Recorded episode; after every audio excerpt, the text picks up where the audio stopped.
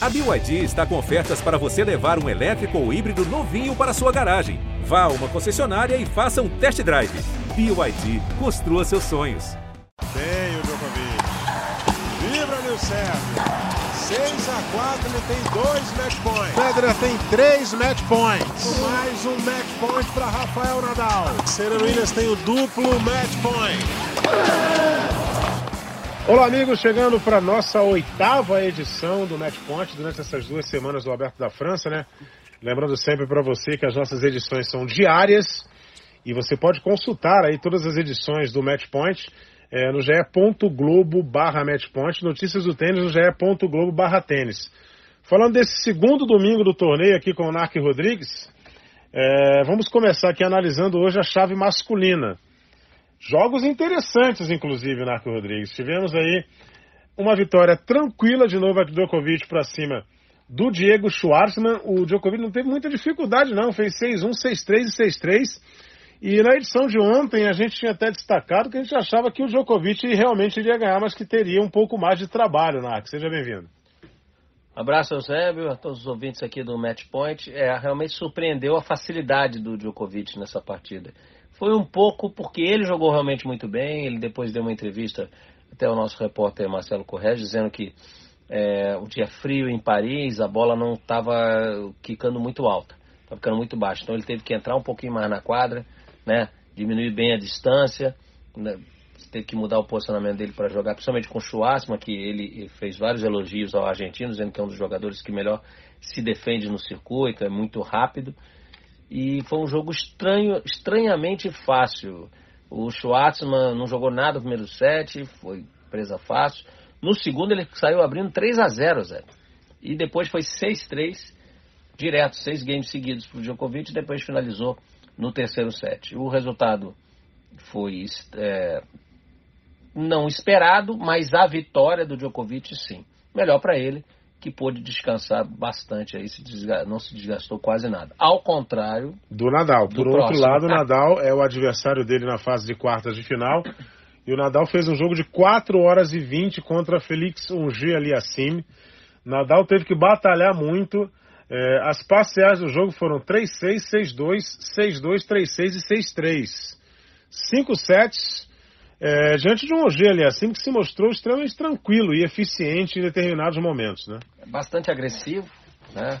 A gente até falava, né, toda aquela é, a expectativa que se é, né, do, do se formou para essa partida era uma expectativa de que pô, o perdão, o Assimi também é, treina, é treinado pelo Tony Nadal, que praticamente colocou o Nadal nessa condição aí que está hoje, né? Iniciou a carreira desde que ele era pequenininho do, do sobrinho dele, mas que ele se recusava, estava no contrato, não ficaria ali de coach pro pro Assimi, porque ele também trabalhava no Nadal, era funcionário do Nadal na, na academia, ele estava no estádio, tá?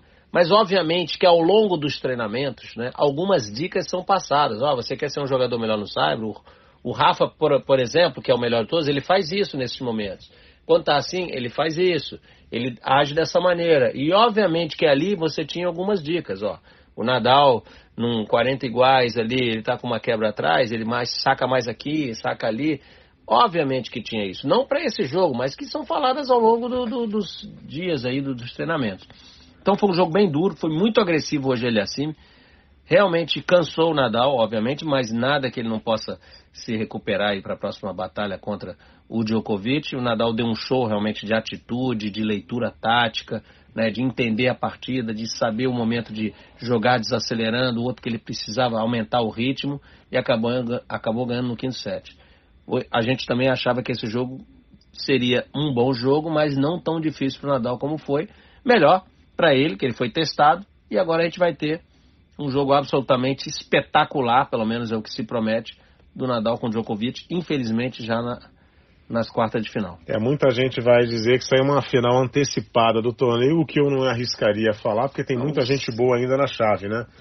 E, e outro jogo de quartas de final desse lado da chave também já está definido, é, meio que ao mesmo tempo ali com Djokovic e, e Schwartzman, Nadal e Aliassim, numa outra quadra, o Alexander Zverev Engraçado, fez 3 sets a 0 no, no, no Bernabé Zapata Miralles, mais um 3 a 0 que ele teve que batalhar, amigo. No primeiro set, 7-6, com 13-11 no tie-break. O segundo set foi 7-5 e o Zapata Miralles teve vantagem durante o segundo set. O terceiro set foi um pouco mais tranquilo para o Zverev, que fechou em 6-3. Ele break na frente, né? Aí venceu 3 a 0 fez a parte dele contra o Qualifier, né? Veio do Quali, fez uma campanha espetacular, o Zapata Miralles. Agora, eu fico me perguntando, se o Zverev tiver esse tipo de situação, não aproveitar um 4 a 1 tiver atrás contra os grandes jogadores, e agora ele vai pegar um jogador dito até por ele mesmo, que é o melhor de todos no momento, que é o Alcaraz. Será que vai ter uma segunda oportunidade? Acho muito difícil. De qualquer maneira, acho que esse jogo está aberto. Também Zverev e Alcaraz, apesar de no último confronto o Alcaraz ter vencido com facilidade, final de Madrid, é uma melhor de 5 sets, os dois têm físico, o, o Zverev obviamente tem mais experiência, mas o piso e o momento é do Alcaraz. Então eu daria um pouquinho de favoritismo aí pro Alcaraz, mas tem tudo para ser um jogaço. Lembrando que esses quatro, Nadal, Djokovic, Alcaraz e Zverev, um vai à final. Eles estão no mesmo lado da chave. Só um é. desses vai à final. E o Alcaraz é, teve um jogo bem tranquilo contra o Karen Khachanov, 6-1 no primeiro, muito tranquilo para ele, 6-4 no segundo. Também com uma certa é. tranquilidade. O terceiro set, que durou 57 minutos, foi um terceiro set mais brigado ali com o Khachanov, mas ele fechou e também 6-4. Foi um terceiro set com mais espetáculo, né? Apesar de, de um pouquinho mais brigado, o Alcaraz ali quando quebrou, levou essa vantagem e depois ficou aquela tensão, aquela parte emocionante, sempre com ótimos pontos o Khachanov passou a jogar muito bem também nesse momento. Aquela dificuldade para fechar, né? Salvou 5, 6 match points ali, o Khachanov sacando no 3-5. Né? Tivemos pontos belíssimos aí, tanto do Alcaraz quanto do Khachanov. O Alcaraz fez um lobby de Gran Willy no Khachanov, que tem 1,98m de altura. Né? Foi um pontaço aí. Então, a promessa aí desse lado da chave, dois jogos absolutamente espetaculares.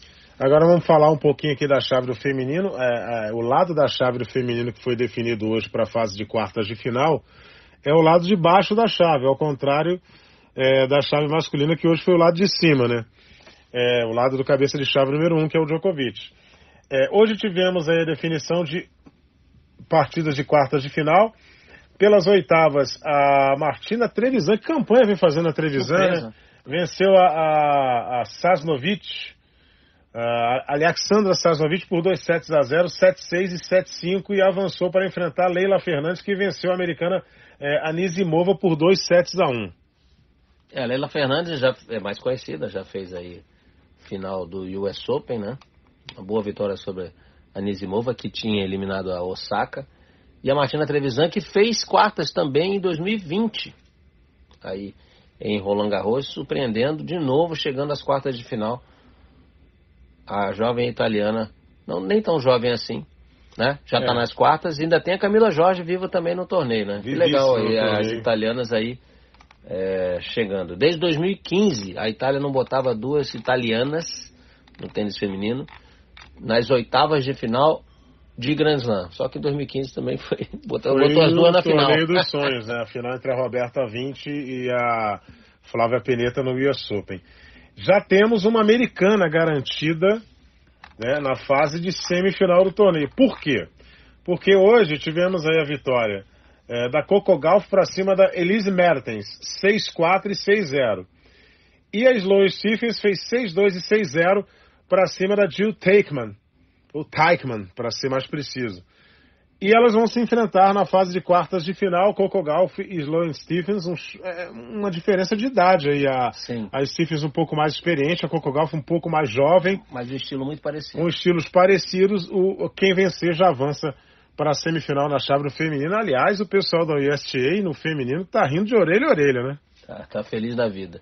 Interessante que, além dos estilos parecidos, né, da Coco Gauff e a Sloane Stephens, as duas também não tiveram dificuldade hoje, né? Venceram seus jogos aí com extrema facilidade, então vão chegar aí para essa partida de quartas em igualdade de condições.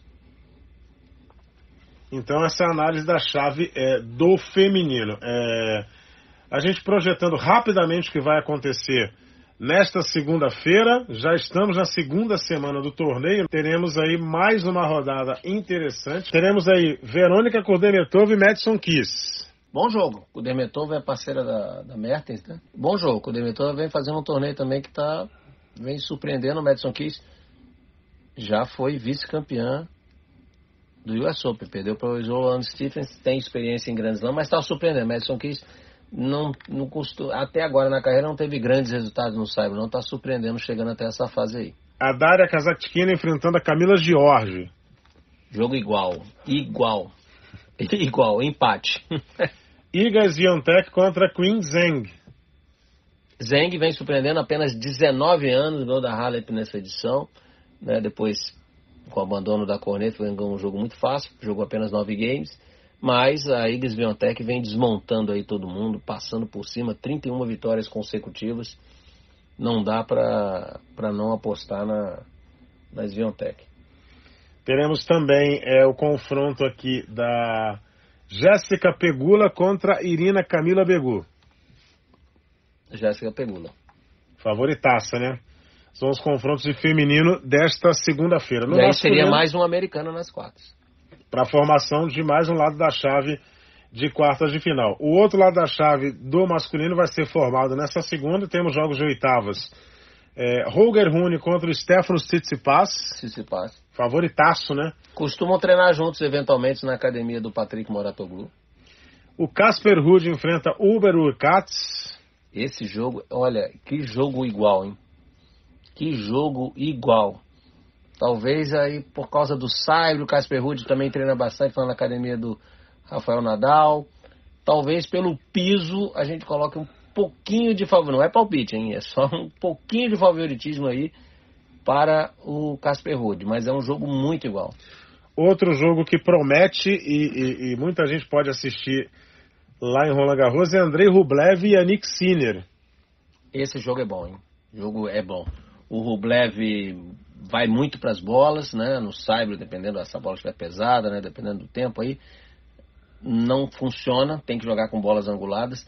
O Rublev tem quase nenhuma variação e no cyber você tem que jogar com bolas curtas, tem que fazer jogadas diferentes.